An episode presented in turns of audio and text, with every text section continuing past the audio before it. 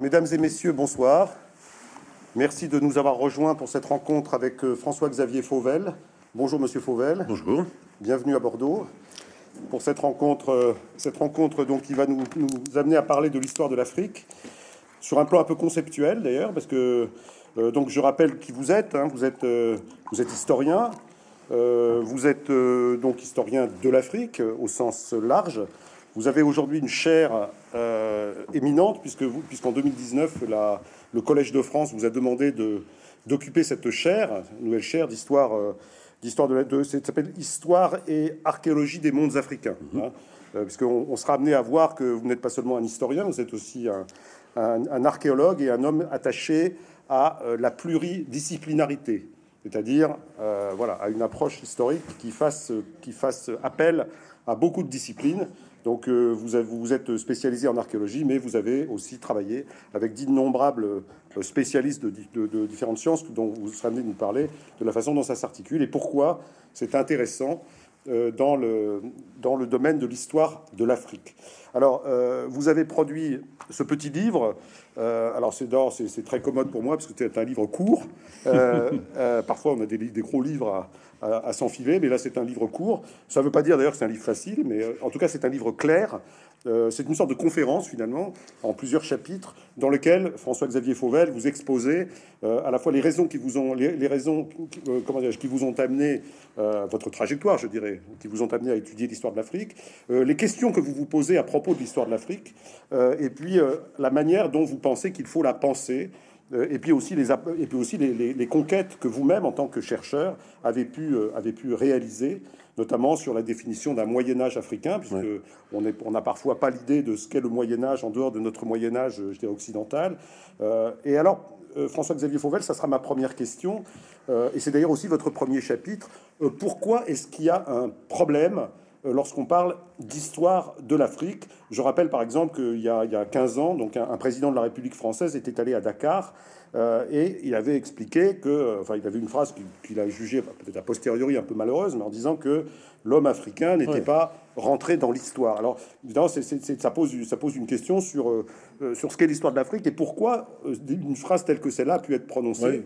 Euh, et pourquoi l'histoire de l'Afrique, finalement, ça peut être con- con- vu différemment de l'histoire de l'histoire de la France ou de l'histoire de l'Europe ou de l'histoire de, Ouais. la mienne. Alors, euh, d'abord, oui, il- faut commencer par cette question. C'est par cette question que je commence aussi ce, ce- ce petit livre. Je commence tout de suite par préciser une chose.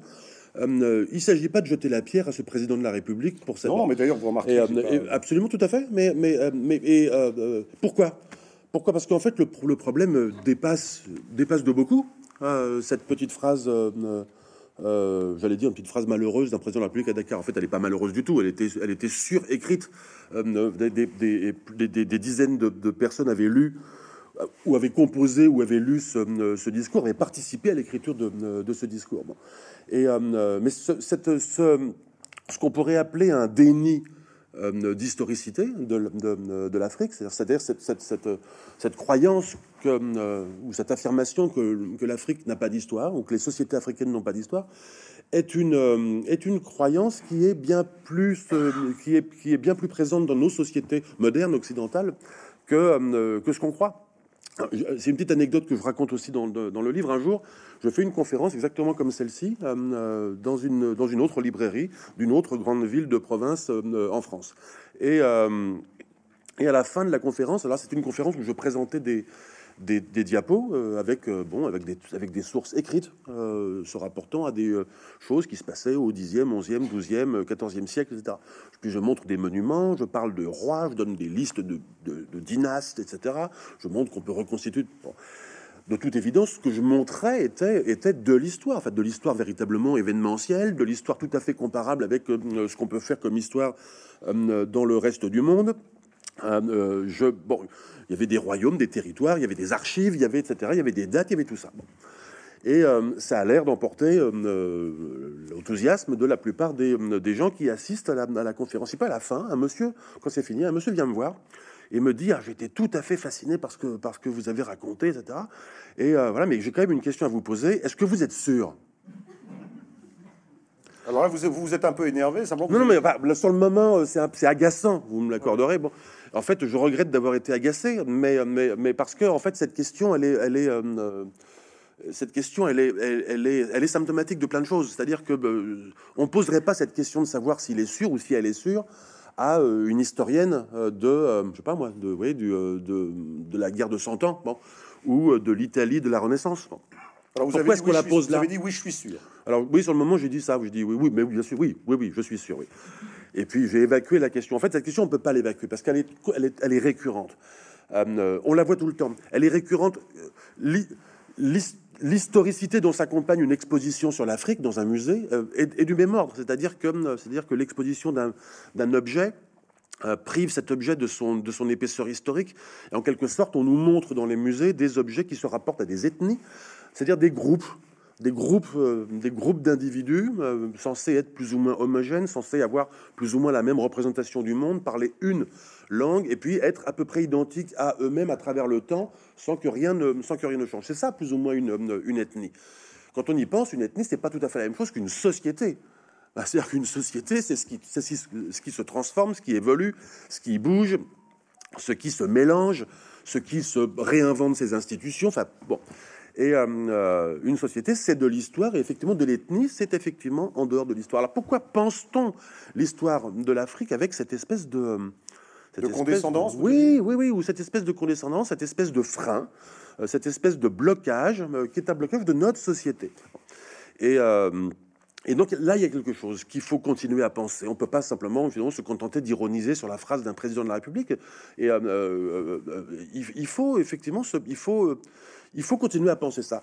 Et parce que, euh, et cela, je, rejoins, vous avez raison en posant cette, question, parce que euh, quand on est historienne ou historienne de l'Afrique, quand on est historienne ou historienne de l'Afrique en France, dans n'importe quel pays africain, ou dans n'importe quel pays d'Europe, ou d'Amérique, ou, de, ou, ou, ou, en Australie, ou, ou en Asie, quand on est historienne ou historienne de l'Afrique, on est toujours renvoyé à, cette question-là. C'est-à-dire, euh, que le, savoir ou la connaissance que vous allez essayer de véhiculer à travers un livre, à travers une conférence, à travers un cours au Collège de France, vous êtes toujours renvoyé avec, avec la demande qu'il y a de justifier.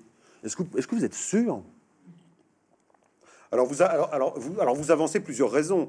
Hein, vous avez plusieurs. Il y a, il y a, une forme d'ignorance. Bon, il y a, on a parlé, j'ai parlé de condescendance, mais bon, on peut, on peut aussi aller jusqu'à euh, à parler de racisme aussi, hein, une sorte de, de, de, reste ou une idéologie à, tonalité raciste qui voudrait que les Africains n'aient pas d'histoire. Bon, euh, il y a aussi, il y a aussi un autre problème qui est un problème d'historien, c'est euh, c'est quand même la question des sources, puisqu'un historien c'est quelqu'un qui travaille sur des sources. Or, s'il y a une particularité de l'histoire de l'Afrique, c'est que la, la part des sources écrites est assez faible parfois inexistantes, mais souvent assez faibles. Et lorsqu'il y a des sources écrites, souvent elles sont, euh, elles sont assez tardives, euh, euh, ou, alors, ou elles ne le sont pas, mais elles sont très, très lacunaires, ou alors elles sont tardives, notamment à l'époque de la colonisation. Vous nous parlez peut-être de l'Afrique du Sud et des koi-koi, des koi-koi, pardonnez-moi, koi-koi, voilà, sur lequel on a beaucoup de, beaucoup de sources, mais qui sont des sources coloniales. Voilà. Mais alors, vous dites deux choses. Vous dites c'est un problème, effectivement, la problème des sources, parce qu'en Afrique, on a peut-être moins de sources écrites qu'ailleurs. Mais par ailleurs, les sources écrites, ça pose aussi un problème spécifique. Alors, expliquez-nous. Alors, vous avez raison de dire que euh, lorsqu'on s'intéresse à l'histoire euh, ancienne de l'Afrique, j'ai envie de dire à l'histoire de l'Afrique avant le 19e siècle, bon, euh, on a moins de sources écrites que lorsqu'on s'intéresse à l'histoire de, de, l'Europe ou du monde islamique. Et euh, quand on s'intéresse à l'histoire de l'Afrique au 19e, 20e siècle, c'est la même chose. Hein. C'est-à-dire qu'on a affaire aux mêmes archives, qui sont plus ou moins dans les mêmes endroits. Euh, bon, les archives des administrations, les archives des pouvoirs, euh, etc. Les archives des associations, les archives des médias. Bon, c'est la même chose. Enfin, je veux dire, être historien ou historienne de, du mouvement syndical au Sénégal au 20e siècle, c'est pas très différent d'être historien ou historienne du mouvement syndical euh, en Amérique du Nord au XXe siècle. Vous voyez ce que je veux dire? Bon, c'est la même méthodologie. Enfin, on change, change pas grand-chose. Bon, c'est juste un terrain, si on peut dire, différent. Bon, et euh, mais lorsqu'on s'intéresse à l'histoire, par exemple, voilà, des euh, de, des sociétés avant le 19e siècle, par exemple, je sais pas, les, sociétés qui habitaient au 14e siècle entre la vallée du Sénégal et la vallée du Niger, les deux fleuves, hein, le fleuve Sénégal et le fleuve Niger. Ben là, on a beaucoup moins de sources que lorsqu'on s'intéresse aux sociétés qui vivaient entre la vallée de la Loire et la vallée de la Seine. beaucoup moins de sources. Alors, là aussi, euh, il serait tentant de voir l'histoire de l'Afrique comme une histoire euh, déficitaire. C'est-à-dire une histoire un peu moins historique parce qu'il y a moins de sources. Et c'est là que moi je retourne, si je peux dire, le truc, la, la proposition. L'histoire de l'Afrique n'est pas simplement une, une, une, une, province de l'histoire où il est plus difficile de faire de l'histoire. C'est pas ça du tout. Je retourne la proposition en disant, euh, avec la rareté des sources, nous retrouvons ce qui fait véritablement le travail de l'historien. C'est-à-dire, c'est-à-dire en somme, l'enquêteur. L'enquêteur. C'est-à-dire en somme, euh, euh, travailler la matière qu'est le passé comme un puzzle. J'utilise beaucoup cette image en ce moment, dans, cette, dans, cette, dans, ce, dans ce petit livre, comme un puzzle. Comme un puzzle, attention, pas n'importe quel puzzle, un puzzle. Euh, un puzzle dont on n'a pas le bord, un puzzle dont on n'est pas sûr d'avoir toutes les pièces, et un puzzle dans lequel il est bien probable que les pièces qu'on a n'appartiennent pas à l'image qu'on essaie de reconstituer, mais à d'autres. Et en plus, ça fait beaucoup de difficultés. Hein. Ça fait pas mal de difficultés. Et un puzzle qui en plus ne présente pas la même image à travers le temps, puisque, euh, puisque c'est là que l'image du puzzle ne convient pas tout à fait, puisqu'évidemment une société, ça évolue, euh, ça change de dynastie, ça change de euh, mode de production, ça change de tout à travers, à travers le temps. Et là, dans ce, dans ce, dans ce, dans ce, dans cette, dans cette éthique euh, du puzzle, cette esthétique euh, du euh, puzzle, il y a, il y a je crois, l'essence même du métier, du métier d'historien, c'est de faire, c'est de reconstituer, c'est de faire avec, c'est de reconstituer ce qui est reconstituable du passé à, partir de, à partir de fragments. Et par conséquent, d'interroger chacun de ces fragments. Et, et d'interroger la façon dont chacun de ces fragments est arrivé jusqu'à nous.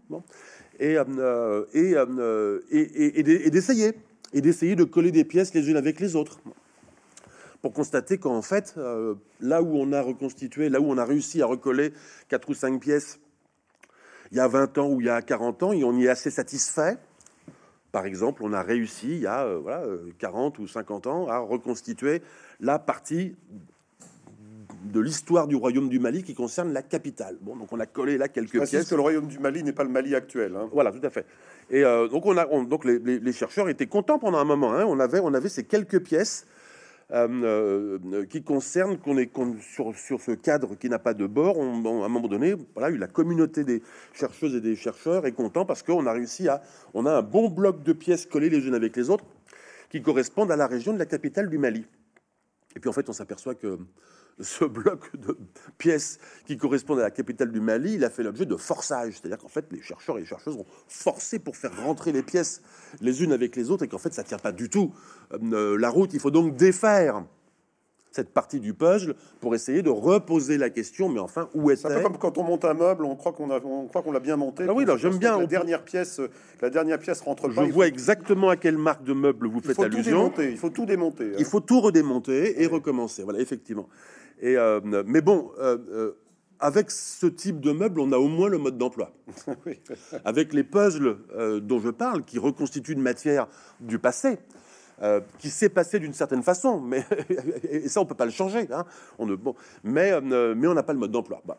Et, par, et par conséquent, il faut accepter, puisqu'on n'a pas le mode d'emploi, puisque ce puzzle ne peut pas être complet, puisque, ce, puisque la réalisation, le remontage de ce, de ce puzzle est toujours soumis à des choses qui vont se passer dans le futur.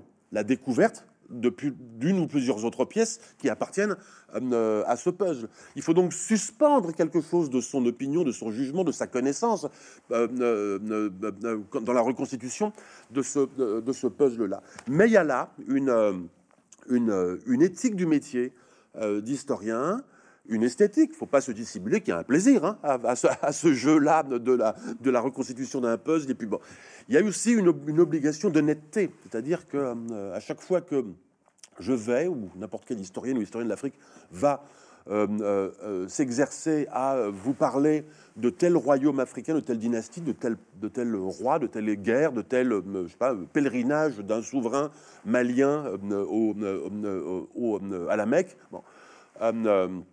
Euh, l'obligation il y a une obligation d'honnêteté à, euh, à vous dire comment on sait ce qu'on sait, euh, à vous dire quelle est la limite, à vous dire que si je fais ça, je force des pièces, à vous dire que si j'assemble ces quelques pièces pour résoudre un, problème, je ne suis pas complètement sûr que c'est la bonne façon de le faire, mais que c'est une hypothèse qui tient la route pour l'instant. Bon. Alors, alors ces pièces, elles sont pas, elles sont, elles sont très disparates. Oui. Elles sont pas, elles sont, elles sont, elles sont très différentes. Euh, et alors, je- la question que je vous ai posée, je vous la repose, mais Ah oui, vous avez sur- raison, il faut, mais il faut. C'est sur, la- c'est sur les sources écrites, parce Oui. que on a beaucoup de en, en, en- en France, en Occident, on a beaucoup de confiance dans les sources écrites. On se dit que plus il y a de sources écrites, plus on est content, Oui. euh, euh, parce que c'est ça, ça, vraiment c'est solide, c'est Ouais. précis, etc. Mais vous, euh, alors vous, le vous remettez en cause un peu cette idée-là. Alors est-ce que c'est parce qu'il y en a pas beaucoup en Afrique, ou parce que fondamentalement les sources écrites, ça pose peut- peut-être- ça pose un problème de découpage du réel Comment ça Il y en a. Alors, il y a, des sources écrites. Euh, prenons par exemple euh, un exemple que je prends dans, le- dans ce petit livre. Prenons le royaume du Ghana. Le royaume du Ghana, à nouveau, c'est pas au Ghana actuel. hein, c'était en Mauritanie, beaucoup Mali. plus grand. hein, c'est beaucoup plus grand. et- Voilà, et c'était euh, c'était dans les pays que sont aujourd'hui la, la Mauritanie et le, et le Mali. Du coup, vous mettez un accent circonflexe d'ailleurs. Voilà, oui, oui, oui. Et le Ghana du, du 10e, 11e, 12e siècle, euh, il nous est connu par quelques sources écrites, donc quelques sources écrites en arabe, et par des auteurs arabes euh, de ces, de ces siècles-là. Bon. Principalement deux grands auteurs, on a de la chance, hein, des grands auteurs se sont intéressés au, Ghana, principalement Al-Bakri au 11e siècle et Al-Idrissi au milieu du 12e. Et, euh, et ces deux auteurs nous ouvrent deux fenêtres, deux fenêtres assez géniales, hein, comme, comme une fenêtre, boum, et à travers la fenêtre qu'ils nous ouvrent, on voit le Ghana à leur époque. À leur époque ou pas à leur époque? À leur époque ou 10 ans avant, ou 20 ans avant, ou 30 ans avant, ça on ne sait pas très bien, mais ils nous ouvrent une fenêtre, bon, qu'il n'est donc pas tout à fait facile de, euh, de dater. Et, euh, et donc, il est tentant de se dire, bon ben voilà, euh, avec ces deux fenêtres, ça va nous donner un panorama du, du Ghana du 11e au 12e siècle. Oui, si ce n'est qu'il n'y a pas grand-chose qui colle entre les deux fenêtres que nous donne euh, Al-Bakri et Al-Idrissi. Bon. Euh, ben D'abord, euh, entre le milieu du 11e et le milieu du 12e, ou peut-être le début du 11e et le début du 12e, parce que je ne sais pas de quand datent les informations que nous transmettent ces deux auteurs, entre les deux, euh, la dynastie, le roi du Ghana, qui était païen, donc non musulman, non chrétien, qui était païen à l'époque d'Al-Bakri, il est devenu musulman. Alors si ça tient qu'à ça, on se dit très bien, euh, bon ben voilà, c'est assez simple, donc au moins un événement est survenu entre les deux, la dynastie est devenue, s'est convertie à l'islam entre les deux, on n'a juste pas de fenêtre qui nous permet de le voir ça, mais on constate que la fenêtre avant et la fenêtre après nous disent des choses contradictoires, donc on suppose l'existence d'un événement entre les deux. Très bien. Et, euh, euh, mais on a des problèmes plus graves que ça. On a un problème plus grave que ça, c'est que la description de l'endroit qui est la capitale, la capitale, c'est-à-dire qu'en fait, hein, le siège euh, du pouvoir, la ville, la grosse ville, la méga ville à laquelle viennent, euh, dans laquelle viennent s'installer les marchands étrangers pour faire du commerce, etc. On sait où elle est dans la description d'Al-Bakri, et dans le sud de la Mauritanie, dans une région qui aujourd'hui est complètement euh, désertique, mais il y a un site archéologique absolument phénoménal qui s'appelle Koumbi Saleh et qui correspond bien à la description que donne Al-Bakri. Le problème, c'est qu'un siècle plus tard, la capitale, tout aussi monstrueuse, c'est aussi là que viennent les marchands, etc., dans la description d'Al-Idrissi, c'est au bord d'un fleuve. Mais donc, on n'est plus au même endroit. Ah bah non, mais là, le premier fleuve, il est loin. hein, C'est de, de, de Koumbi Saleh. Bah, c'est soit le fleuve Sénégal, soit le fleuve Niger. Mais le problème, c'est que il faut choisir. Il faut choisir, et c'est quand même 400 ou 500 km. Hein, c'est pas rien. Bon. Et il faut choisir. Alors, je choisis quoi? Sénégal ou Niger? Mais selon le choix que vous faites, c'est pas non plus la même société qui est derrière. Ben oui, parce que si vous allez plutôt vers le Sénégal, il faut imaginer que c'était plutôt des gens parlant soninké. Qui est... Mais si vous allez plutôt vers le fleuve Niger, c'est sans doute plutôt des gens qui parlaient malinké ou bambara. Bon, c'est donc pas la même chose. C'est pas le même environnement non plus. C'est pas les mêmes ressources non plus. C'est sans doute pas non plus les mêmes pratiques agricoles. Bon, sans doute pas les mêmes animaux qu'on élève non plus. Bon. Donc c'est pas c'est pas le même royaume en somme.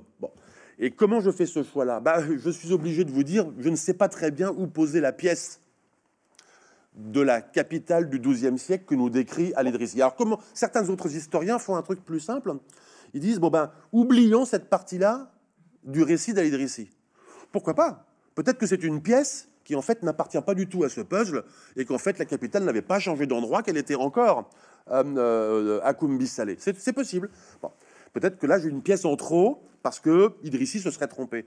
Oui, mais enfin, moi, comme historien, j'ai toujours du mal à, effacer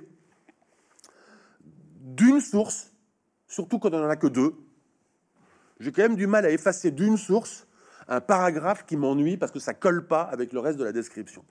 Alors, autre solution qui est celle que je privilégie moi, la capitale s'est déplacée. Mais là, ça commence à faire beaucoup de changements. C'était pas des royaumes nomades.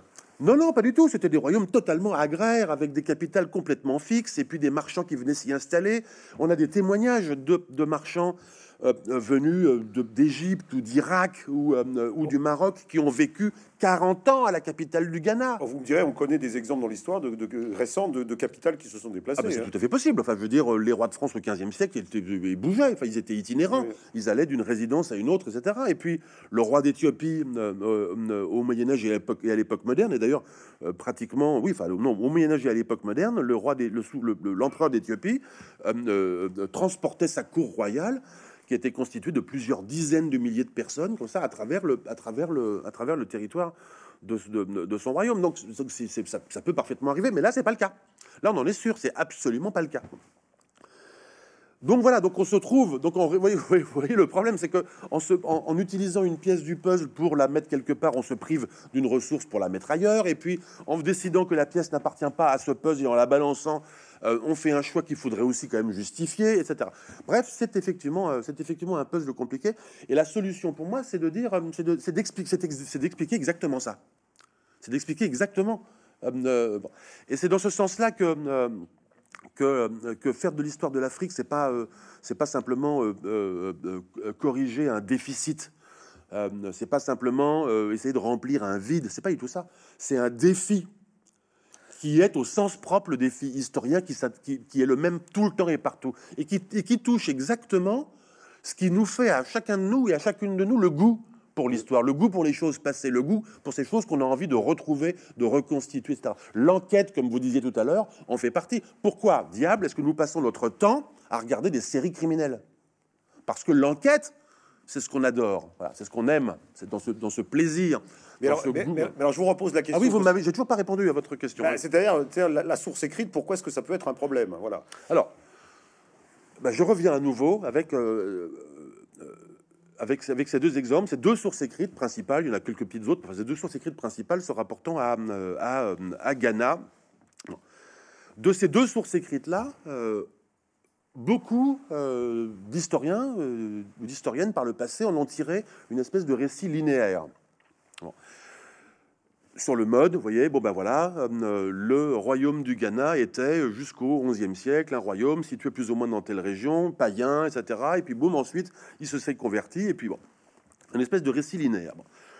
Du même ordre que n'importe quel, que, que, n'importe quel récit qu'on peut faire à partir euh, à, propos de, à propos de formation politique médiévale n'importe où ailleurs sur Terre, lorsqu'on a plein de sources écrites. Mais lorsqu'on a plein de sources écrites, Évidemment, ça donne plus de travail aux, philologues ou aux historiens, vous voyez, pour, euh, pour éditer les textes, etc., bon, pour les traduire et puis pour les comprendre. Mais on, ne, oublie, on ne se pose plus la question, on se dispense de se poser euh, la question de ce qui ne colle pas dans les fragments, dans les pièces du puzzle. Parce qu'en fait, on part toujours du principe qu'il y a quelque chose, que la continuité prime, qu'il y a bien toujours eu là une société qui était quand même toujours plus ou moins la même et à qui il est arrivé des trucs des événements, des guerres, des épidémies, des changements de dynastie. Mais la continuité fournit un espèce de privilège euh, au récit. Que fait-on Que doit-on faire lorsqu'on a des fragments? Que des fragments? Deux fragments de sources écrites, euh, quelques sites archéologiques, mal fouillés, pillés, euh, quelques inscriptions arabes. Que fait-on avec ça? Est-ce que je dois produire un récit linéaire et continu, comme on le fait pour le Moyen Âge occidental, ou est-ce que je dois accepter que la nature de la documentation, la nature des sources, me donne une autre responsabilité? Je crois que c'est ça qu'il faut faire. C'est accepter qu'elle me donne une autre responsabilité, qui est, qui est de pratiquer devant vous ce jeu du puzzle ou ce jeu de l'enquête. C'est de vous montrer comment, en historien, je fais comme un enquêteur criminel avec un crime, hein, euh, je collecte des indices. Et puis de ces indices, je décide lesquels sont pertinents, lesquels ont un rapport avec le crime qui vient d'avoir lieu ou lesquels n'ont pas de rapport avec le crime qui vient d'avoir lieu. Comment je les trie, comment je les analyse, comment et puis comment j'en fais, comment j'en fais un récit qui me permet à la fin de l'épisode de reconstituer l'histoire qui sait qui, fournit en fait l'intrigue euh, au, euh, au, scénario. Je crois que c'est une façon de faire aussi euh, de l'histoire qui qui rend justice au caractère fragmentaire de la documentation et qui en fait véritablement l'intérêt de ce métier et de votre curiosité. Alors François-Xavier Fauvel, vous n'êtes pas euh, l'inspecteur Maigret, hein, vous, êtes un, vous êtes un chercheur, hein, un historien, chercheur. Euh, alors vous êtes, euh, j'ai plein de questions à vous poser, mais celle, celle de votre rapport à l'Afrique, elle me paraît, elle me fondamentale. Vous êtes français, pas africain. Vous êtes, vous êtes pas, vous êtes, vous n'avez pas une histoire avec l'Afrique au départ. Euh, vous allez vous raconter d'ailleurs dans votre, votre trajectoire de façon assez amusante d'ailleurs, à travers des brisures, des, une trajectoire un peu avec des virages un peu brusques. Voilà, vous arrivez, vous avez, vous arrivez, comment êtes-vous arrivé finalement euh, à, l'Afrique euh, dans un projet qui, qui n'était pas du tout destiné au départ oui, hein. Voilà, comment, comment, comment ça s'est passé en quelques mots, mais comment, comment avez-vous fait? Bah, Moi, c'est un parcours totalement accidentel. Aujourd'hui, Aujourd'hui, on ne sait plus très bien. Enfin, je ne sais pas non plus que je sois centenaire, mais mais mais mais euh, mais il y a mais il y a 30 ans. Euh, alors, je sais pas, vous n'avez même pas 60 ans. Non, pas du tout. je bois très loin de là. Ah, non, il y a, y a, mais il y a encore 30 ans, euh, il y a encore 30 ans, il c'était c'était très difficile de de, de savoir euh, de savoir comment, enfin de savoir de savoir comment de savoir comment faire pour faire de l'histoire de l'Afrique. Parce que tout simplement, il n'existait pas la ressource Internet qui permettait de savoir que ça que c'était enseigné quelque part. Et euh, moi, j'ai commencé par faire de la philosophie, et puis ensuite, euh, j'ai arrêté complètement. J'ai fait tout un cursus de philosophie. J'ai arrêté en début de thèse. Ça m'intéressait plus assez, et puis j'ai fait autre chose. J'ai fait des petits boulots, et puis euh, j'ai et puis j'ai voulu reprendre de l'histoire euh, j'étais intéressé par l'archéologie, j'étais aussi intéressé par la, par l'Afrique, mais peut-être plus la littérature, etc. Puis en fait, de fil en aiguille, à force de, visiter, des, de rendre visite à des gens dans les universités, j'habitais à Paris, donc c'était autour de Paris, et puis de passer des coups de fil à des secrétariats euh, pour, me renseigner. Bon voilà, c'est comme ça qu'après euh, deux ans de, tentatives et de ma, je, je découvre que l'histoire de l'Afrique est enseignée à Paris 1. Et vous rencontrez Jean Bouleg. Voilà, exactement. Jean Bouleg, qui était un grand historien de l'Afrique de l'Ouest, et euh, du Sénégal, de la Sénégambie, et euh, euh, au, au 16e, 18e siècle. Et, et, et c'est comme ça que voilà, c'est comme ça que j'ai été happé. Alors d'abord, j'ai commencé, ensuite, j'ai fait ensuite une thèse qui portait sur les koi On en reparlera peut-être. On va en parler, oui, bien sûr. Voilà, donc cette, ces sociétés de, de, de, ces sociétés euh, qui vivaient au, sud de l'Afrique, donc dans ce qui est aujourd'hui l'Afrique du Sud, le Botswana, la Namibie, voilà, exactement. Donc des gens qui étaient des Khoisan, euh, euh, on en parlera aussi peut-être tout à l'heure. Et puis j'ai fait ma thèse sur sur sur ces sociétés-là qui ont été découvertes en fait rencontrées très très tôt, bon, beaucoup plus tôt que d'autres sociétés, alors qu'elles étaient beaucoup plus loin. Pourquoi ça? Parce qu'en fait dès le 15e siècle, les Portugais font le tour de l'Afrique par le sud pour aller en pour aller en pour aller en Asie. Bon et que, et que le point de l'Afrique où tout le monde s'arrête depuis la fin du 15e siècle, au 16e, au 17e siècle, au 18e siècle, quand le, quand le, quand le trafic mondial est absolument monstrueux en termes, tous les bateaux de tous les pays européens qui hein, passent par le bout de l'Afrique. Par le cap de Bonne-Espérance. Le cap de Bonne-Espérance. Et, euh, et euh, avec cet effet qu'on a une documentation euh, européenne. Hein, euh, dans plusieurs langues, mais absolument colossale. Surtout. Voilà, c'est ça. Enfin, en français, en anglais, en néerlandais, en allemand, euh, en, mais en italien. Enfin, bref. Et, euh, et, on a des, et on a des, on a une documentation absolument faramineuse à propos de cette société. Le paradoxe étant que, que par le même mouvement qui fait que l'on est formidablement bien renseigné sur ces sociétés, la rencontre entre sociétés européennes et sociétés africaines du bout de l'Afrique a détruit ces sociétés. en fait, on a une énorme documentation sur une société qui, qui a été détruite par la colonisation de façon accélérée. C'est la, la, problématique que, par exemple, Claude Lévi-Strauss avait déjà, avait déjà euh, Absolument. pointé dans les années 50. Hein. Absolument. Et euh, euh, dans un autre pays. Quelle était votre question? Bah, ma, Non, ma question, c'est votre trajectoire. Ah oui, tout à fait. Le côté brisé de votre trajectoire. Absolument, c'est tout à fait ça. Trajectoire complètement voilà, brisée ou, ou accidentée. Parce que alors, c'est une, c'est une thèse d'histoire de l'Afrique paradoxalement avec que des sources, avec que des sources européennes écrites européennement et en gros 16e, 20, 16e, 19e siècle, 15e, 19e siècle.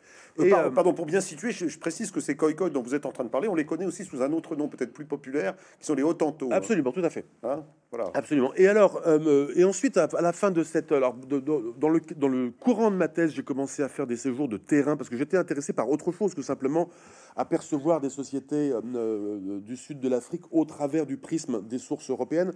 Donc je commençais à aller faire du terrain, à aller, euh, aller me rendre compte, en, euh, rendre compte en Namibie, en Afrique du Sud, etc.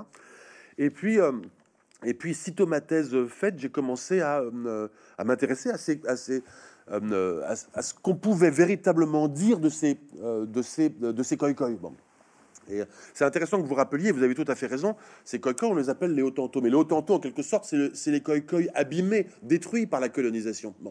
Qui font rire et qui font sourire euh, dans les spectacles. Euh, bah, tout le monde se rappelle d'ailleurs, je, me rappelle avoir traité dans Sud-Ouest il y a quelques années euh, les retours de, des restes de la Vénus Hottentote qui était au musée de l'homme, je crois, Absolument, qui était rentré, donc qui avait été restitué à l'Afrique du Sud après la, après la, après la fin de l'apartheid. Absolument.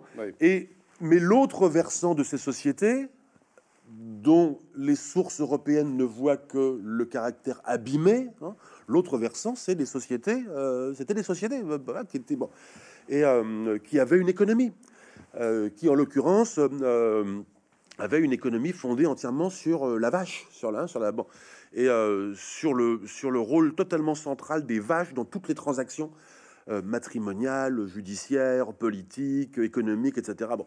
Et puis des former des villages de, de, de, de maisons hémisphériques comme ça, aux, des crâles, c'est ça? Des crâles, exactement, au milieu desquels étaient réunies les vaches. Bon, des, sociétés euh, avec, avec des, avec des euh, formes, avec, euh, avec des, des sociétés qu'on appelle segmentaires, et puis et, et, mais qui laissent mais qui laissent des traces archéologiques très très ténues. Bon. Mais c'est moi c'est ça qui m'intéressait, c'était c'était essayer de retrouver quelque chose de la réalité ou plutôt, parce que c'est là que je veux en venir, de la matérialité de ces sociétés, au-delà de ces espèces de voiles de paravent que dressent les sources européennes en même temps qu'elles nous renseignent sur ces sociétés. Bon. Et euh, euh, donc là, on est dans l'interprétation. Hein. Absolument. Et donc, il fallait arriver à retrouver quelque chose de ces sociétés euh, antérieures à la colonisation. C'est ça qui m'intéressait de plus en plus. C'est ça que j'ai commencé à faire en Afrique du Sud. J'ai séjourné en Afrique du Sud également pour ça. Et pendant un an et demi, et, et je me suis intéressé là à l'archéologie, je me suis intéressé à l'art rupestre, euh, euh, toutes ces matérialités très ténues, ténues dans le cas des, des qui n'ont pas laissé de ville, qui n'ont pas laissé voyez, de, palais, etc., mais des, vestiges très très ténus. Et euh, à la linguistique, je me suis intéressé aussi. tout ça parce que ce sont des, ce sont des sources, hein, ce sont des documents. L'art rupestre, une peinture, c'est un document. Euh, j'ai consacré tout un livre avec deux collègues à une peinture, à une seule peinture rupestre. le livre a un nom de, roman policier. il s'appelle Vol de vache à Crystal Cave. C'est une enquête. C'est une enquête. Vol de vache à Crystal Cave. Pourquoi? Parce qu'en fait, on y voit. oui, bien sûr. on y voit. On y voit. C'est une magnifique peinture euh, avec des petits personnages. Bon. Et euh, cette peinture est aujourd'hui, cette peinture que, que moi j'ai vue à plusieurs reprises, euh, cette peinture est à juste la frontière entre l'Afrique du Sud et le Lesotho. Et cette peinture nous montre. Euh, alors, cette peinture est très abîmée, donc il faut déjà faire un travail d'enquête pour reconstituer la scène. Parce que cette, peinture a été très abîmée. Elle a été saccagée même, en fait, elle a fait l'objet de prélèvements au burin et au marteau. Il y a même des pièces entières de cette, peinture qui sont dans des musées européens, enfin, pour ne rien vous cacher, à Paris et, euh, à, et, à, et en Suisse, je ne sais plus où, à Lausanne, je crois. Et cette peinture, il faut donc la reconstituer. Il faut donc reconstituer la scène. Bon. Et euh, ce qui n'est pas très facile, mais ce qui, ce qui, ce qui, ce qui, est, un travail véritablement d'enquêteur. Et une fois qu'on reconstitue cette scène, donc on la reconstitue pas euh, sur le terrain, on la reconstitue sur un ordinateur. Hein. C'est-à-dire qu'en fait, il faut arriver à restituer une scène qu'en fait personne n'a vue depuis, depuis deux siècles. Bon. Et euh, plus personne n'a vu depuis, depuis deux siècles. Et puis à partir de là, essayer de réinterpréter ce qu'on voit. Et, et cette enquête nous a permis de constater qu'effectivement, on y voit, ben, on y voit un groupe euh, de, on y voit deux groupes d'individus à propos de vaches qui viennent d'être volées. Bon. Et, euh, et, elles sont très très bien. Enfin, c'est magnifiquement dessiné, de façon très très réaliste. Et, euh, et je vous dis pas le, hein, je vous dis pas le, je ne spoil pas le résultat de, de l'enquête, mais on peut, on peut donc constituer, consacrer tout un livre à une enquête de ce type sur, une, sur, une, sur un document qui est en l'occurrence une peinture rupestre. Mais on peut faire la même chose avec un site archéologique, on peut faire la même chose avec des langues, avec du vocabulaire, etc. Je l'ai fait aussi avec, par exemple, je ne le mentionne pas dans ce petit livre, mais euh, par exemple, j'ai retrouvé dans les archives en Afrique du Sud un vocabulaire, une, des, archives du XVIIIe siècle qui sont, un, qui, sont, un, qui sont pas, pas, un dictionnaire, enfin des vocabulaires, euh, koi euh, hollandais. Et euh, d'une langue khoi aujourd'hui complètement disparue. Voilà, mais on a, on a, on a donc euh, là plusieurs dizaines, euh, plusieurs dizaines de mots dans cette langue disparue euh, grâce à un document qui est une archive. Alors, ce que je voulais vous, la question que je voulais vous poser au sujet de votre trajectoire, vous m'avez dit que vous avez fait de la philo, vous avez fait de l'histoire, mais vous avez, bon, vous avez consulté des documents dans des langues que vous ne connaissiez pas forcément au départ, ou que vous avez peut-être appris à, comprendre, au moins de façon littéraire, littéraire littérale. Sinon, mais sinon, une des choses sur laquelle vous insistez beaucoup, c'est que, euh, je le mentionnais au début, c'est la pluridisciplinarité. C'est-à-dire que, c'est-à-dire que finalement, vous vous êtes assez vite rendu compte que, que vous, vous arriveriez pas à grand-chose tout seul, euh, du fait de vos lacunes. Euh, vous étiez très intéressé, vous étiez très curieux, et en même temps, vous vous rendiez bien compte qu'il y avait des approches très différentes. On a parlé d'archéologie. Bon, vous avez, alors là, c'est une spécialité qui vous est, vous avez fait d'ailleurs, je crois, dans votre jeunesse, des, des, des, des chantiers archéologiques, donc vous êtes quand même formé à, ça. Mais évidemment, il a fallu, il a fallu euh, euh, vous, vous, vous, tourner vers des archéologues. Oui. Hein, oui. Euh, et, alors, alors, il y en a beaucoup qui ont croisé votre route. vous, de, ce que, de ce que vous nous avez dit, on a bien compris que vous aviez fait des séjours de terrain en Afrique, hein, l'Afrique du Sud. Vous parlez aussi de l'Éthiopie, parce que c'est l'autre grand séjour ah de terrain que vous avez fait. Mais pour rester quelques instants sur l'Afrique du Sud, L'Afrique du Sud, c'est un endroit où, il y a beaucoup de, savants et d'archéologues, pour la simple raison, et l'Éthiopie d'ailleurs également, c'est qu'il y, a une profonde recherche, et depuis très longtemps, sur la paléoanthropologie. C'est-à-dire qu'il y a beaucoup, il y a beaucoup d'universités, euh, notamment en Afrique du Sud, qui, s'intéressent aux restes humains très très anciens. Alors là, on n'est pas du tout dans on n'est pas du tout au Moyen Âge. Hein.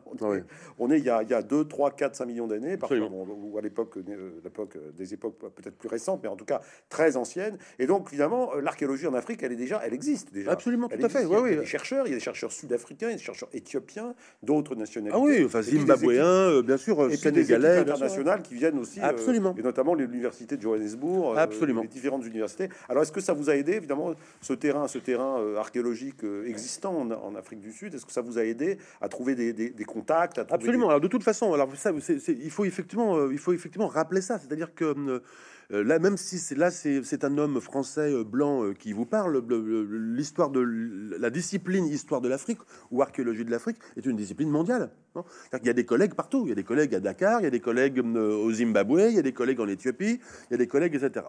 Et, et rassurez-vous, on ne se pointe pas en prenant juste un billet d'avion sur un terrain comme ça pour fouiller. C'est-à-dire que c'est pas comme ça que ça se passe. De la même façon que de la même façon qu'un archéologue sénégalais ou américain ne débarque pas en Dordogne pour euh, fouiller. Bon, c'est-à-dire qu'il faut, c'est pas comme ça que ça se passe.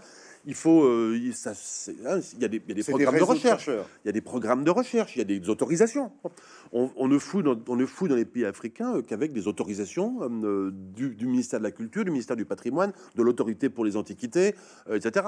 Et puis uniquement dans des programmes bilatéraux uniquement dans les programmes bilatéraux. Donc en fait, on est toujours dans des équipes. Et euh, juste pour préciser hein, le, cadre euh, institutionnel. Mais, pour revenir sur la, euh, sur la pluridisciplinarité, oui, c'est-à-dire que c'est une conséquence de ce caractère fragmentaire de la documentation. C'est une conséquence de ce jeu du puzzle auquel je faisais allusion. comme on est obligé de se dispenser du privilège de l'écrit, parce qu'on n'en a pas beaucoup, euh, il faut faire appel à toute source. Alors qu'est-ce que c'est qu'une source? Eh bien c'est tout. Tout est une source. Euh, un site archéologique, un tesson de poterie, une langue, comme je l'ai dit, euh, bon, et un grain de mille trouvé au fond d'une jarre nous donne des informations. Un, coquillage de l'océan Indien trouvé sur un site archéologique en Afrique est une information. Les plantes cultivées, actuellement par les sociétés recèlent des informations. Parce que ces plantes-là, elles sont soit euh, indigènes de la région, soit pas. Et elles ont pu être adaptées, elles ont pu être importées, adaptées et cultivées à la faveur de grandes circulations à travers le monde ou à travers l'Afrique. Bref, plein de choses donnent des informations sur, sur, sur le passé et on ne peut pas s'en dispenser. Et parce qu'on parce que parce qu'on est parce qu'on n'est pas assez riche pour, pour, se contenter de de, de l'écrit. Donc il faut donc il faut il faut faire appel à toutes ces sources.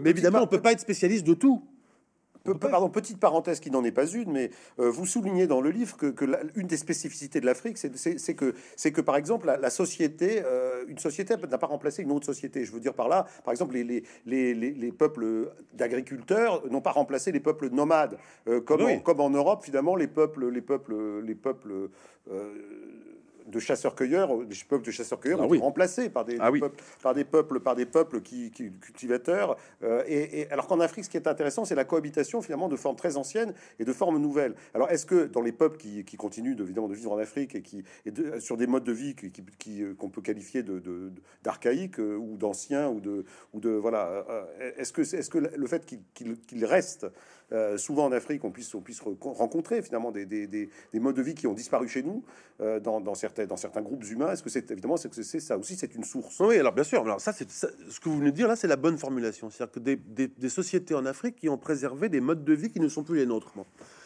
C'est tout à fait vrai.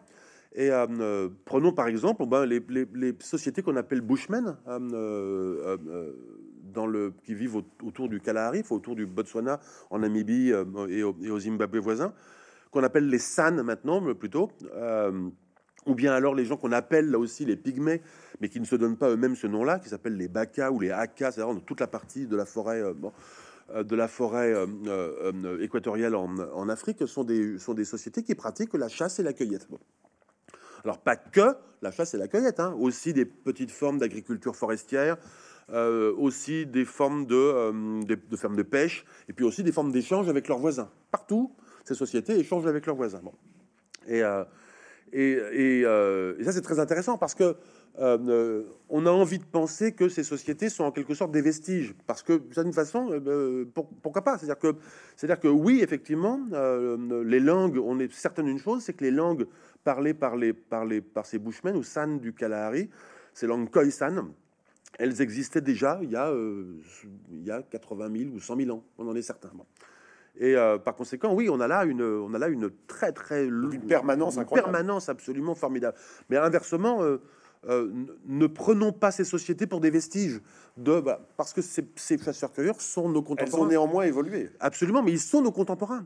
Ils vivent avec nous, nous vivons avec eux sur, sur la terre. ils vivent avec leurs voisins, qui peuvent être parfaitement des sociétés industrielles comme nous, au, au, au Botswana Hein, ou qui vivent avec des sociétés d'éleveurs juste à côté, ou qui vivent, etc. Et puis ils commercent avec eux, etc. Ou alors ils produisent de l'art dit euh, indigène ou ethnique qu'ils vendent à euh, des associations ou à des millionnaires. Bon, ils sont totalement intégrés dans, euh, dans notre système industriel capitaliste. Ou pas, ou alors prolétarisés et paupérisés par ce système euh, mais en tout cas complètement en phase avec, euh, avec notre monde contemporain. Ce sont nos contemporains. Mais ça, c'est intéressant, parce que nous n'avons pas de contemporains chasseurs-cueilleurs en Europe. Ça, c'est intéressant. Et, euh, et, de la même façon, nous avons, nous avons en Afrique des sociétés de grands nomades ce que j'appelle grands nomades, c'est-à-dire des sociétés qui euh, ne se contentent pas de faire transhumer leurs moutons entre les alpages et, euh, euh, et les oueds méditerranéens, mais qui, qui parcourent de longues distances. Oui, et puis qui se consacrent, et puis qui sont des éleveurs exclusifs de vaches. C'est-à-dire qu'en fait, ils, ils, élèvent des vaches. pas d'autres animaux, des vaches, parce que les vaches c'est noble, bon, et ils ne condescendent pas à faire autre chose qu'élever des vaches. C'est-à-dire que tout le reste, c'est pas digne. Euh, tout le reste est conçu comme un travail. Et ce travail n'est pas digne parce que euh, la vache, c'est noble. Je pense à des sociétés très très particulières que moi j'adore, comme les Khoi Mais ça peut être les Peuls aussi, ou ça peut être les Maasai ou d'autres sociétés en Afrique. Pas, pas très nombreuses, hein, mais des sociétés qui sont des sociétés de grands nomades. Et ces sociétés de, grands nomades, c'est là aussi une partie qui sont aussi nos contemporaines. Euh, nous n'avons pas, nous n'avons pas l'équivalent euh, en, Europe ou en Eurasie plus généralement. Euh, il n'y a pas de société de, il a pas de société de grands nomades. Bon, alors qu'est-ce que ça veut dire? Poussons, poussons le, le, bouchon, si je peux dire, un tout petit peu plus loin. Qu'est-ce que ça veut dire? Ça veut dire que si on réfléchit à l'histoire du monde depuis l'Europe, qu'est-ce qu'on va en conclure? On va en conclure qu'au début des temps, pendant les temps préhistoriques, il y avait d'abord des chasseurs-cueilleurs. Et puis qu'ensuite sont venus des nomades. Et puis que sont venus euh, des euh, agriculteurs qui ont commencé à se mettre avec les nomades et puis à élever des, chèvres, des, chèvres, des moutons, des, vaches, des porcs, euh, quelques autres animaux domestiques, des volailles, des trucs comme ça, et puis à planter des céréales, et puis etc. Donc à vivre de façon plus ou moins sédentaire, donc à pouvoir se permettre de construire des villages un peu plus gros, et puis donc à pouvoir se permettre de... de, de, développer des structures sociales plus complexes, euh, parce qu'avant c'était plus simple, et, etc., etc., etc. Bon. Et puis de là à évoluer vers euh, des sociétés qui, qui, qui, qui, développent des techniques, des technologies métallurgiques, etc. Et puis bon, vous voyez, cette, voyez cette, cette, progression que je viens de narrer en, en, en, quelques, en quelques phrases nous amène des chasseurs-cueilleurs au euh, aux, nomades euh, transhumants, et puis aux agriculteurs, et puis aux sociétés, aux, techniques métallurgiques, et puis aux sociétés euh, industrielles. Ça, cette, cette trajectoire, cette trajectoire-là, cette trajectoire, si on la pense depuis l'Europe, on la pense, on la croit universelle. Et on la croit inéluctable. On la croit absolument nécessaire. Parce que c'est ce qui est arrivé globalement aux sociétés européennes et eurasiatiques euh, en général. Mais ça n'est pas arrivé en Afrique. Mais alors, qu'à cela ne tienne, pensons l'histoire du monde depuis l'Afrique. Parce que c'est quand même intéressant. C'est quand même intéressant que ça ne se soit pas passé, ce nivellement, cette évolution mécanique. C'est tout de même intéressant que l'Afrique, les sociétés africaines, je dis l'Afrique, je généralise, que l'Afrique ait connu toutes ces innovations. Elle n'est pas restée en retard. Il n'y a pas eu, pas d'histoire. toutes ces innovations-là sont arrivées, y compris l'écrit. Il y a pléthore de systèmes d'écriture en Afrique. tout est arrivé en Afrique. Mais les sociétés africaines ont fait des choix euh, qui, globalement, sont des choix, de, euh, sont des choix qui, ont, qui ont plutôt, euh, sur le temps très très long et à l'échelle du continent, privilégié les formes de cohabitation, les formes de symbiose économique, les formes d'échange à courte distance ou à longue distance, etc. Je n'ai pas de, je ne sais pas très bien pourquoi. Je ne sais pas très bien pourquoi. Je veux surtout résister à la tentation de naturaliser ça en disant ah ben c'est parce que les Africains et les Africaines sont plus bienveillants que les autres. Non, non, non, non, non pas du tout. C'est pas du tout ça. C'est comme si quand même l'Afrique était une forme de conservatoire de formes différentes. Oui, à moins que, à moins que l'exception évolutionniste, voilà, à moins que l'exception évolutionniste ce soit l'Europe. Oui, bah, c'est ça. Et en fait, tout, c'est pour ça que j'insiste sur le fait qu'il est intéressant de mettre l'Afrique, l'histoire de l'Afrique, l'histoire des sociétés africaines, dans la conversation des savoirs. Ce que nous faisons là, hein, c'était voilà, mais de la mettre aussi dans la conversation des savoirs à l'école, hein. parce que c'est tout de même intéressant d'apprendre aux gens, enfin à nos enfants, hein, c'est qu'il n'est pas absolument nécessaire d'avoir une trajectoire évolutionniste unique et que si on pense les choses depuis ailleurs, l'Afrique par exemple, mais ça peut être d'autres régions du monde aussi, et, et euh, on, obtient d'autres euh, représentations du monde. Ça décale les choses. En d'autres termes, et pour pousser un tout petit peu encore le, le raisonnement un tout petit peu plus loin, c'est très intéressant de penser l'histoire du monde depuis l'Afrique parce que ça régénère aussi la façon qu'on peut avoir de penser les autres régions du monde. je dis une chose en fait très très banale, très très banale. Il faut remettre, remettons l'histoire des sociétés africaines dans une conversation intellectuelle, citoyenne euh, euh, euh, et, et, mondiale. Alors vous avez, eu, vous avez eu beaucoup de succès avec un livre qui s'appelle Le rhinocéros d'or euh, bon, il y a eu votre élection au, Collège de France, votre nomination à la chaire de 2019, mais il y a aussi ce livre. Euh, dites-nous un mot de ce livre. Alors, c'est un, un, livre que j'ai beaucoup de succès. Hein. Oui, oui, oui, oui, tout à fait. Il, il a eu beaucoup de succès. Il y a, plusieurs éditions en France. J'en prépare une nouvelle pour la rentrée. Euh, une édition un peu augmentée et, et, par ailleurs il a été traduit dans une douzaine de langues voilà donc bon et il marche il a très très bien marché dans, dans, toutes ces langues en particulier en, en anglais et, euh, euh, qu'est-ce que c'est que ce livre pour celles et ceux qui le, le connaissent pas? C'est un, c'est un, c'est un, c'est un livre que j'ai découpé en 32 chapitres, je crois, très, des chapitres très courts qui font quoi? 6, 8, 10 pages maximum. À chaque fois centré sur un, sur un document. Bon. Et, euh, alors, je me contente pas juste de vous décrire le document, ce que je fais parfois. Hein, ça, de, ça m'arrive de décrire un site archéologique, etc.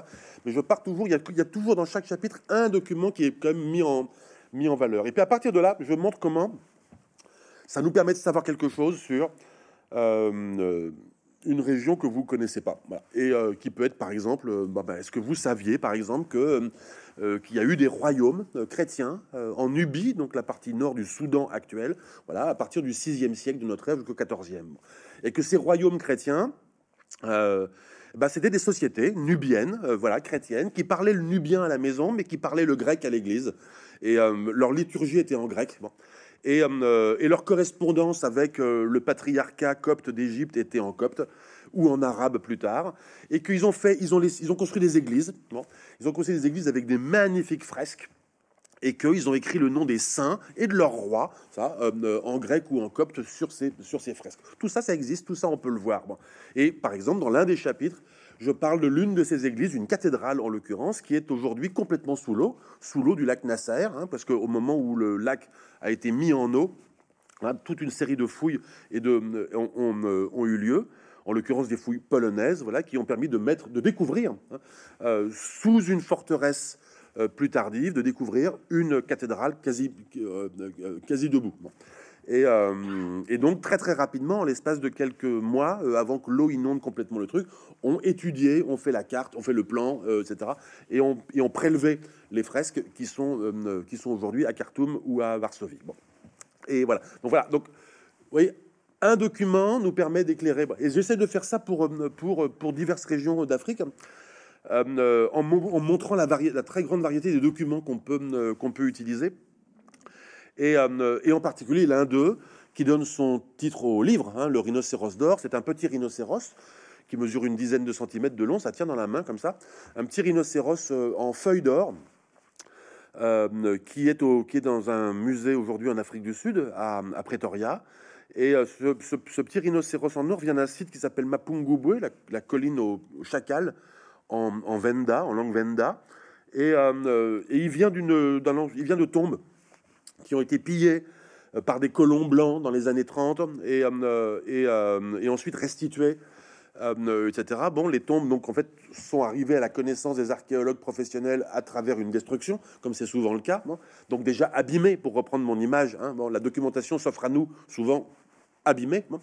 Et, et, et, on a là quelque chose comme une. Comme, une royauté, enfin des individus qui se sont fait enterrer avec euh, ce petit rhinocéros en or, d'autres objets en or, beaucoup d'objets en or, et puis aussi euh, euh, des, euh, et puis aussi des coquillages qu'on appelle coris qui viennent de l'océan Indien, et puis aussi des perles en pâte de verre qu'on appelle indo-pacifiques parce qu'elles viennent de Sri Lanka, d'Inde ou du Vietnam, ou etc. Et puis aussi euh, des, des, des, de la une espèce de porcelaine qui n'est pas vraiment de la porcelaine, qui est ce qu'on appelle du grès cérame, du céladon, voilà, qui est fabriqué en Chine.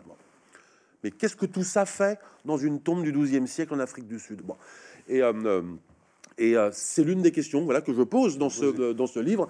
Et euh, la, réponse que je donne avec ce livre et depuis ce livre, c'est que l'Afrique, les sociétés africaines, beaucoup de sociétés africaines au Moyen Âge étaient complètement interconnectées avec le reste du monde. Et ça, ça, ça, ça justifie qu'on, ça justifie qu'on qu'on appelle cette période-là de l'histoire africaine Moyen Âge. Alors justement, c'était une des deux questions qui me restait à vous poser. La première, c'est donc vous avez beaucoup, vous avez fait des séjours en, Afrique du Sud, mais vous avez un long séjour en Éthiopie, ah oui, qui est quand même euh, très important dans votre carrière.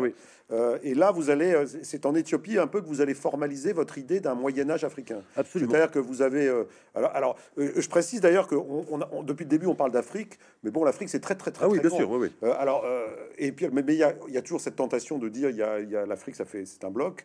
en fait, en fait non. Mais il y a aussi, il y a des historiens qui ont un peu, un peu été euh, responsables de ça. Je pense aux partis, aux historiens qui vous, nous ont expliqué ce qui est faux, que par exemple c'est l'Égypte ancienne qui a, euh, qui a, qui a, qui a, comment dire, j'étais à la source de la source. De, oui, qui s'est disséminé comme ça à l'Afrique. Bien sûr, ça vous inscrivez complètement. Bien sûr, non, non, bien sûr. Il y a, il y a eu, il y a eu toutes sortes de. Euh, bah, la, la, cause en est ce, ce, ce, ce manque d'Afrique euh, dans l'espace public, ce manque d'Afrique dans les savoirs euh, euh, accessibles, dans les savoirs achetables en librairie, ce manque d'Afrique dans les livres qu'on peut trouver dans les bibliothèques, ce manque d'Afrique dans les enseignements à l'école. Bon, ce manque d'Afrique fait que beaucoup de, beaucoup de fausses idées se, se répandent. Bon, l'Égypte, on adore l'Égypte en France, mais Par exemple, voilà, exactement, voilà. Mais non, Voilà. l'Égypte, c'est non, pas... non, non, non, ah, voilà, voilà, oui, il y, a- y y eu un théoricien sénégalais dans les années 50 et 60, voilà, qui a, qui a, qui a, qui a, euh, qui a eu, qui a, qui a eu un gros succès à l'époque et qui continue euh, d'en avoir un, Diop, Diop, voilà, qui a affirmé que euh, le, que les, que toutes, que que, que, que, toutes les sociétés d'Afrique descendaient de les, et et toutes les langues africaines parlées au sud du Sahara descendaient de l'égyptien ancien. Bon. En fait, c'est faux. C'est juste pas vrai. C'est juste pas vrai, mais surtout, euh, la, vérité est beaucoup plus intéressante. C'est qu'en fait, il y a une variété absolument formidable de- des langues euh, africaines. Euh, euh, avec des dizaines de linguistes qui travaillent sur ça, linguistes euh, voilà, américains, européens, africains, qui travaillent sur ces langues africaines, Vous dites qu'il y en a qui 2000 sont en nombre de 2500 à peu près. Hein. 2500 mais- langues, c'est pas rien. Mais, hein. mais vous, vous, vous produisez une carte dans laquelle vous dites qu'il y a quatre Voilà. phylums. Voilà. Alors, Et on- les- J'ai pas très bien compris phylum, c'est-à-dire. Alors c'est des super des familles. En fait, voilà, vous savez, les, langues, en fait, on peut les, on peut les comparer. On compare par exemple les mots. Hein. Bon, c'est pas difficile de voir qu'en français, et en italien, qui sont deux langues différentes, on ne peut pas les comprendre mutuellement. hein, si on si n'a pas appris ces langues-là, il n'est pas difficile de voir qu'il y a un certain nombre de mots qui ont les, qui, viennent, qui viennent de la même racine. Bon, c'est assez facile, à, assez facile à voir. Bon, ça c'est quand on compare le lexique. Bon, mais on peut comparer la grammaire des langues, on peut comparer la phonologie des langues, les, les sons qu'elles utilisent. Donc on, peut comparer encore la façon dont on forme, euh, dont, on- dont les mots sont formés, la morphologie. Bon, on peut comparer tout ça et puis euh, en comparant les langues, on peut faire des paquets de langues qu'on appelle des familles pour montrer que c'est tout simplement parce que exactement comme une famille, elles sont apparentées. Bon, on peut donc euh, en comparant le français et le latin, en- pardon, pas le latin, en comparant le français, euh, l'italien, l'espagnol et le portugais, on pourrait assez facilement en conclure que le latin a existé, même si on ne le savait pas. Et, on- pourrait le, et on pourrait le reconstituer. Euh, et donc ça, ça s'appelle bon. Et ça, c'est une branche, les langues, euh, latines bon. et euh, les langues romanes. On peut faire pareil, et puis en, et puis et puis en raccrochant des branches les unes avec les autres, on reconstitue des familles. Et puis, et puis, quand on raccroche des familles avec d'autres familles, on, on- on- on- on reconstitue ce qui s'appelle un phylum. Bon, c'est une espèce de, une espèce de, ma- macro-famille. Bon.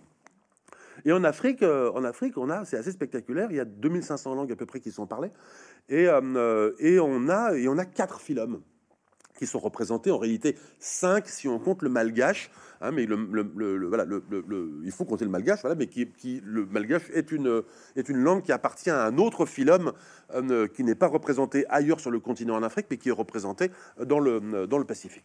Et, euh, et euh, donc il y a une très très grande variété. Bon, et cette très très grande variété, elle dit quoi C'est très grande.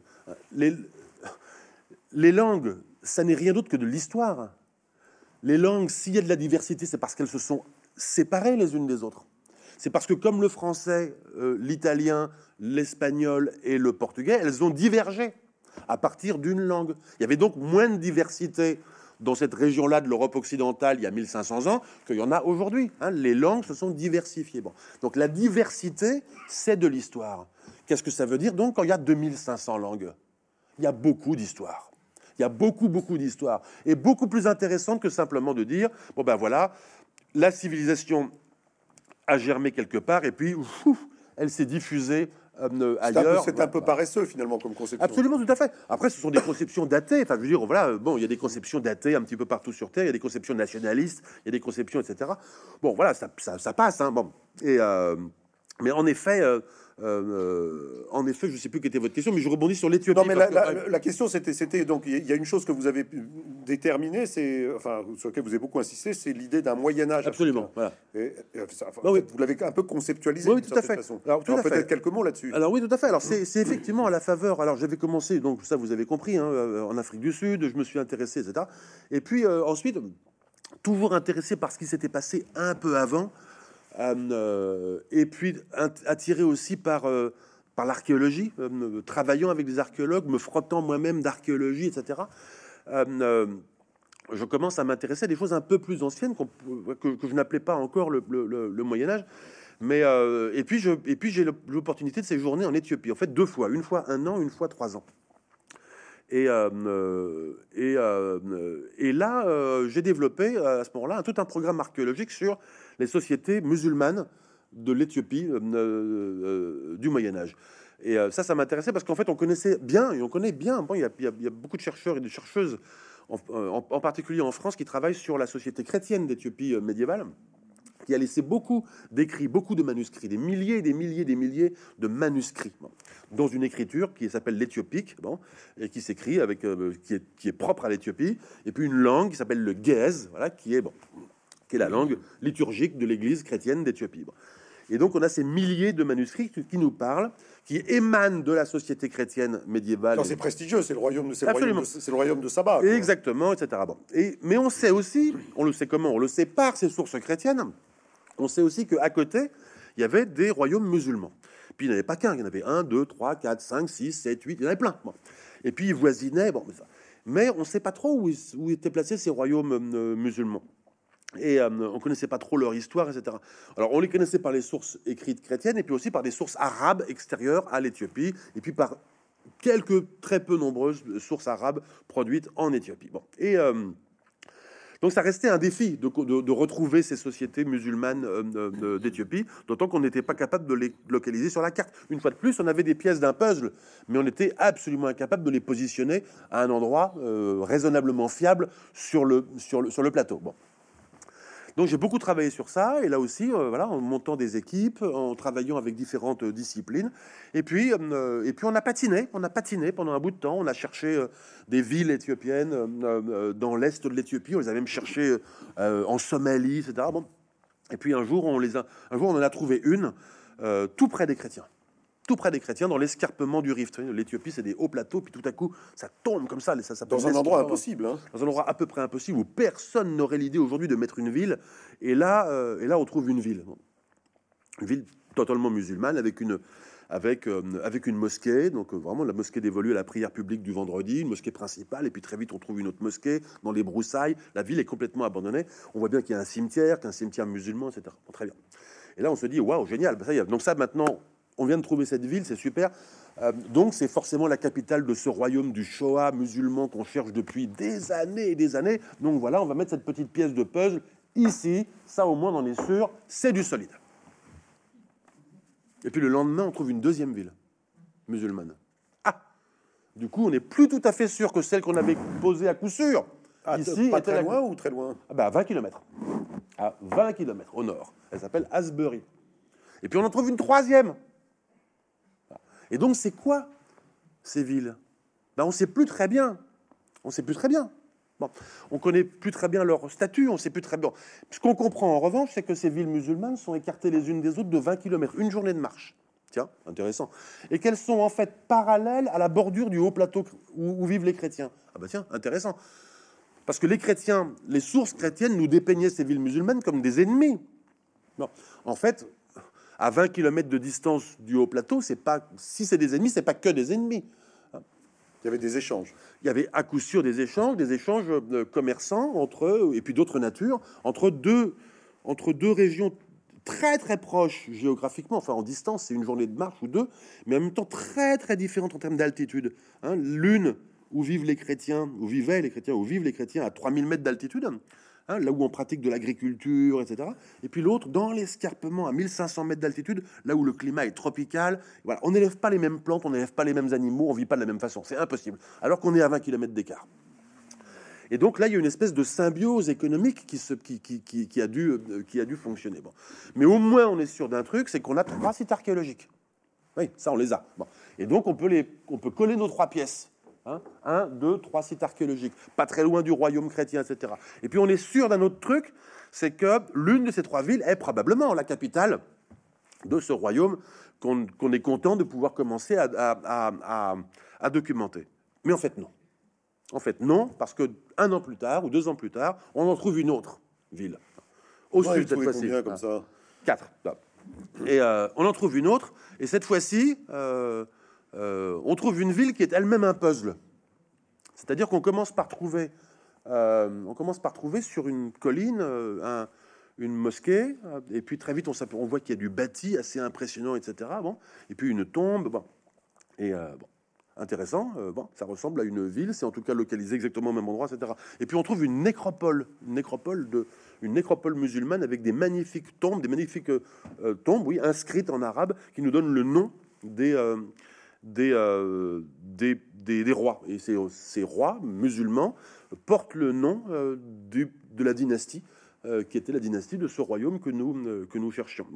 Et puis, plusieurs jours plus tard, on comprend qu'il nous manque une partie de ce puzzle qu'est la ville elle-même, cette, cette, ville, et qu'il euh, il nous manque en fait la ville. On a la citadelle, et puis on a la nécropole, et puis là, le dernier jour de la mission, on découvre une ville absolument spectaculaire, entièrement sous la, euh, entièrement ruinée, entièrement sous la végétation, quasiment inaccessible. Et, euh, et, là, on a pu, on a pu qu'en très peu de temps, voilà, faire faire des relevés un peu comme on pouvait, des photos, etc. Mais voilà, étendu sur des dizaines et des dizaines d'hectares. Des endroits qui n'avaient jamais été explorés par des chercheurs. absolument, tout à fait. Et voilà. Et donc là, euh, voilà. Donc là, on tenait une ville en trois morceaux, euh, dont dont les habitants avaient eu la bonne idée de nous laisser des, suffisamment d'indices pour qu'on comprenne que le nom des rois qui avaient vécu là étaient les sultans musulmans de la dynastie Sa. Donc on comprend qu'on a là un puzzle à plusieurs pièces qui vient se positionner voilà, au bout dans un autre, dans une partie d'un puzzle. Donc là, et, donc nous permettre de reconstituer euh, une partie de la de l'histoire de, de, l'Éthiopie, une partie de la géographie politique de l'Éthiopie. Après, beaucoup d'autres questions se posent. On sait toujours pas. Mais, hein. à partir de ces découvertes-là, vous avez pu théoriser l'existence d'un d'un Moyen Âge, d'un Moyen Âge euh, africain euh, qui s'étendait euh, sur des, distances immenses, Absolument. mais comme des espaces, comme vous dites, des espaces connectés entre des, des cités-États ou des cités, des royaumes, parce que, y avait des échanges dont qu'on documente de mieux en mieux, et on arrive à, on arrive à, comme ça à créer un paysage un peu comme celui que on connaît en nous en Europe avec les cités de la Hanse, absolument, les, les grandes foires, etc., etc. Oui, absolument. En fait, vous avez le avant d'arriver à théoriser euh, cette, notion d'un Moyen Âge africain correspondant à un moment dans l'histoire de l'Afrique où euh, des, sociétés, des royaumes, dans des régions très très très éloignées, euh, hein, l'Afrique de l'Ouest, l'Éthiopie, participaient à, des, un système de, connexion mondiale, avant de formaliser ça, j'avais en tête un fait qui est tout à fait vrai, qui est, euh, la formidable diversité des sociétés africaines. Et, euh, euh, linguistiquement, c'est formidablement différent, mais, les sociétés en Afrique se sont emparées de, milieux et d'environnements qui sont très très diversifiés. Enfin, on peut pas y faire la même chose. Bon, on peut pas. c'est une image que je prends souvent, mais si, quelque part dans un coin de l'Eurasie, vous pouvez élever euh, des vaches, des chèvres, des porcs, euh, cultiver du blé et, euh, je sais pas très bien quoi d'autre, voilà, et puis et puis des, et puis je sais pas des tomates, etc. Bah, vous pouvez faire 5 ou 6 000 kilomètres vers l'ouest et tous les jours vous pourrez élever et planter les mêmes choses tous les ans. C'est vrai, c'est vrai? Mais en Afrique, en Afrique, faites ça Faites ça dans la vallée du Nil, d'accord? Vous pouvez descendre euh, la vallée du Nil un petit peu, et puis là, vous pouvez plus. Vous pouvez plus. Vous arrivez en zone tropicale, on ne peut plus cultiver du blé. Vous montez en altitude, vous montez à 3000 mètres d'altitude, vous pouvez plus cultiver du blé. On peut, peut d'ailleurs plus rien d'autre, rien cultiver d'autre que du teff, une céréale endémique hein, euh, euh, cultivée localement. Et puis si vous faites encore 30 km dans une autre direction, vous tombez sur un, vous, vous, vous, tombez sur un, vous, tombez dans l'escarpement euh, du rift, et là vous êtes dans un climat euh, euh, tropical de mousson. Mais c'est, on fait plus non plus la même chose, on n'élève plus non plus les mêmes animaux. Et puis tout à coup, vous avez d'autres opportunités parce que là, tout à coup, on peut cultiver des bananes et de, du, et, la canne à sucre. C'est pas du tout la même chose qu'à 3000 mètres d'altitude. Hein. Bien, bon. Et donc, ces espèces de barrières écologiques, ces espèces de, cette espèce de patchwork environnemental euh, qu'est le continent euh, africain, étiré sur deux hémisphères. Hein, étiré sur deux hémisphères. Euh, alors c'est pas le seul, bon, le, mais mais et étiré en étiré en, altitude également, habitable jusqu'à 3000 mètres. On habite en Éthiopie à 3000 mètres. je veux dire, hein, il y a des dizaines de millions de personnes qui habitent à 3000 mètres. D'accord. Bon. Et, et, et, avec une formidable diversité de climat, de sol, de, hein, de, de, et de, de, de, régime de précipitation. est à quelle altitude 2400, 2800, je crois. 2800 mètres. et, euh, et euh, Johannesburg est 2400 par exemple. C'est juste pour vous dire. euh, bon, Vous avez beaucoup aimé, les, haut, vous avez hein. beaucoup aimé les capitales élevées alors. Ah oui, oui, oui, oui, oui, puis j'aime bien. Et puis, enfin, en plus, cette son de va, j'aime, j'aime beaucoup Johannesburg, j'aime beaucoup Addis Abeba. Oui, c'est tout à fait vrai. Et, euh, et voilà. Donc, dans ces environnements-là, les sociétés ont fait, euh, se sont ont elles-mêmes diversifié, vous voyez, leur, leur, leur, euh, leur spécialité agraire, euh, je sais pas, leur récolte, donc du coup leur nourriture aussi, leurs pratiques alimentaires, etc. Bon. Et, euh, et puis les animaux domestiques, donc aussi toute la, tous les contes et légendes autour des, bon, et, autour des animaux domestiques, etc. Bref, la, variété des environnements a contraint les sociétés à une formidable di- diversification. Donc très bien, c'est le tableau initial, formidable diversification des sociétés. Pour autant, on n'a pas envie non plus de percevoir l'Afrique comme une espèce de, vous voyez, comme une espèce de, patchwork qui n'aurait pas d'unité. Bon, il s'est quand même passé des choses. Et il s'est quand même passé des choses, en particulier au Moyen Âge, où euh, précisément des phénomènes ont transcendé la diversité. Et, euh, euh, l'un de ces phénomènes, le- qui, qui, moi m'est apparu effectivement en Éthiopie en travaillant sur les sociétés musulmanes, après que j'ai eu euh, que j'ai eu l'opportunité de visiter des sites au Kenya et en Tanzanie, et puis avant que j'ai eu l'opportunité de voir le site de Mapungubwe en Afrique du Sud, et puis après que j'ai eu à travailler aussi quelques missions en Afrique de l'Ouest, et puis avant que j'ai eu aussi l'opportunité de fouiller le site de Sigil Massa au Maroc. Bref, je commençais à voir dans différentes régions d'Afrique des phénomènes tout à fait remarquables, tout à fait remarquables et synchrones, se produisant à peu près en même temps dans ces régions-là, alors même que ces sociétés étaient formidablement diverses. Et par exemple, une chose, tout à l'heure, je vous ai dit euh, ce qu'on trouvait dans la tombe de Mapungubwe en Afrique du Sud, d'accord? Donc des objets en or, des, coquillages qu'on appelle des coris, euh, et puis de la porcelaine ou du grès, du grès cérame chinois, ou alors des perles en pâte de verre indo-pacifique. Bon, très bien. Là, il y a un petit assemblage, comme disent les archéologues, un petit assemblage hein, euh, assez sympa de choses importées qu'on trouve dans cette tombe. Mais ce qui est très intéressant, c'est qu'on trouve la même chose, le même petit assemblage dans euh, les tombes païennes du euh, 10e au 14e siècle euh, en Éthiopie. Ah. Dans des tumulus euh, euh, qui comprennent euh, plusieurs individus, plusieurs dizaines d'individus, etc. Il y a eu des, il y a eu des, alors, voilà, il y a eu des offrandes, il y a eu des dépôts, il y a eu des parures, etc. Et en fait, le, mobilier, comme on dit, même si c'est des perles, hein, le mobilier importé, c'est le même petit assemblage. Et puis on fouille un autre site ailleurs, ou alors dans la littérature, on, voit que d'autres sites ont été fouillés. En fait, c'est souvent au Moyen Âge ce même petit assemblage, qui témoigne en fait de connexion, euh, qui témoigne de connexion. Alors ces connexions marchandes, euh, je n'en fais pas le, je, je ne- réduis pas le Moyen Âge à ça. hein, bon, mais, mais, mais elles veulent dire quelque chose. Et, ce qu'elles veulent dire, c'est la circulation de marchands dans un très vaste monde euh, médiéval qui va, euh, bah, qui va de, qui va du Maroc et De l'Andalousie. l'Atlantique à, de l'Atlantique à l'océan Indien. quoi. Voilà, exactement, exactement, tout à fait, tout à fait ça. Et, euh, euh, et, euh, et ce monde était interconnecté. Voilà, ce monde était inter- interconnecté. Il était en quelque sorte globalisé, mais pas globalisé comme aujourd'hui. C'est ce que vous expliquez, c'est que ça- on pouvait être connecté, mais en sachant, on était connecté aux villes d'à côté, Voilà. aux villes d'à côté, mais on savait pas forcément ce qui se passait au bout. Voilà, tout à fait. C'est pas tout à fait le même régime de, de connectivité ou le même régime de globalisation qu'aujourd'hui. C'est-à-dire qu'aujourd'hui, euh, euh, aujourd'hui, euh, beaucoup d'entre nous, en tout cas vivant dans un pays développé comme la France, a eu l'opportunité de voyager, je sais pas où, moi, enfin, aux Pays-Bas, voire en Australie ou, je sais pas, au, au Kenya, ou bon. Euh, beaucoup de et, et, euh, mais mais euh, ça c'est un c'est un régime de c'est un régime et puis et puis on, et puis on consomme des produits qui qui trois semaines avant Donc étaient on connaît dans- le bout de la chaîne. voilà, on, voilà, exactement. On appréhende assez bien le, le- le- bout de la chaîne et puis évidemment on est informé. Bon.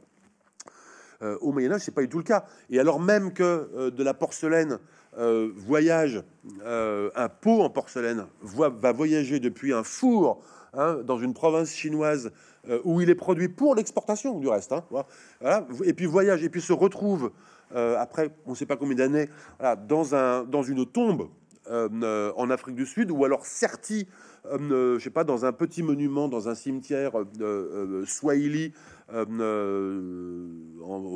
Kenya, bon, ou alors qu'un, je sais pas, qu'un bol en laiton euh, produit euh, dans l'Égypte ou le ou, euh, Mamelouk euh, se retrouve en Côte d'Ivoire, etc. Bon, voilà, il y a des circulations, mais la façon dont ça ces circulations matérielles n'impliquent pas que les sociétés ou les acteurs avaient des représentations très très claires de ce qui se passait au bout. Voilà, bon. Et c'était déjà absolument énorme.